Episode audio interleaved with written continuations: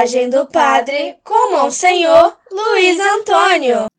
Querido povo de Deus, irmãos e irmãs na fé, com esperança renovada, fraternidade e diálogo, a todos um abençoado dia com a graça de Deus. Dia 25 de outubro, terça-feira, Santo Antônio Galvão, presbítero, primeiro santo brasileiro. Antônio nasceu em 1739 no estado de São Paulo e aí faleceu em 1822. Frei franciscano testemunhou a doçura de Deus entre os homens, praticou a caridade e a bondade, mediante o atendimento às confissões e o anúncio da boa nova aos pobres e enfermos. Foi canonizado pelo Papa Bento XVI em 2007, em comunhão com as comemorações do bicentenário de sua morte, disponhamos-nos a servir e praticar com lealdade o Evangelho. A primeira leitura é Efésios, capítulo 5, versículos de 21 a 33. Paulo compara a relação entre Jesus Cristo e a Igreja com a visão do matrimônio na sociedade antiga, onde a mulher devia submeter-se inteiramente ao marido.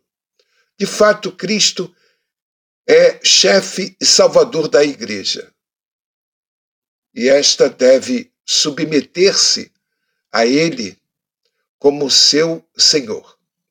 Numa concepção atual da relação marido e mulher, onde existe igualdade de direitos e deveres, Paulo certamente faria outro tipo de aplicação.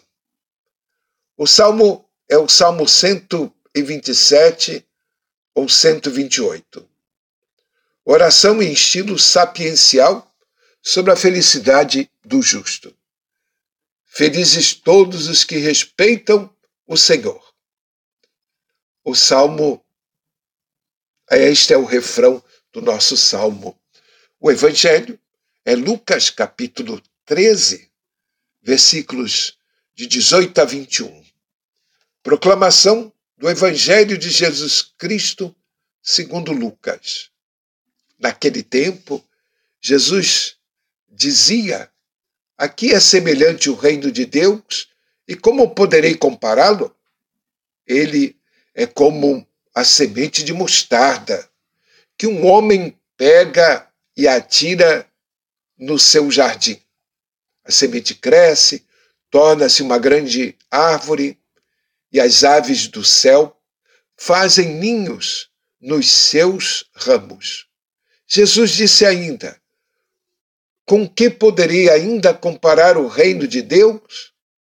Ele é como o fermento que uma mulher pega e mistura com três porções de farinha até que tudo fique fermentado. Palavra da salvação.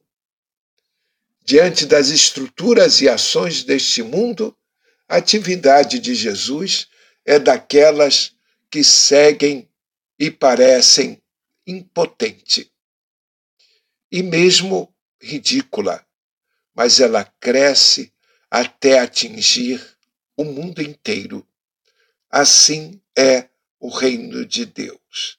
Assim é o amor de Deus. Rezemos.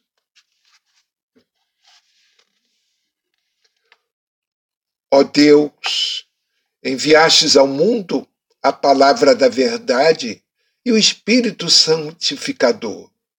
Revelastes aos homens vosso amor inefável. Fazei que, professando a verdadeira fé, possamos nos comprometer com a justiça e na transformação da nossa sociedade. Por nosso Senhor Jesus Cristo, vosso Filho, na unidade do Espírito Santo. Amém. Paz e bem, um dia abençoado para todos e uma semana também abençoada. Não esqueça da nossa missão enquanto cristão e enquanto cidadão. Votemos pelo bem de todos, para o bem de todos e principalmente dos mais necessitados. Povo em paz e união, viva a vida em harmonia como irmãos. Nós te pedimos, ó Frei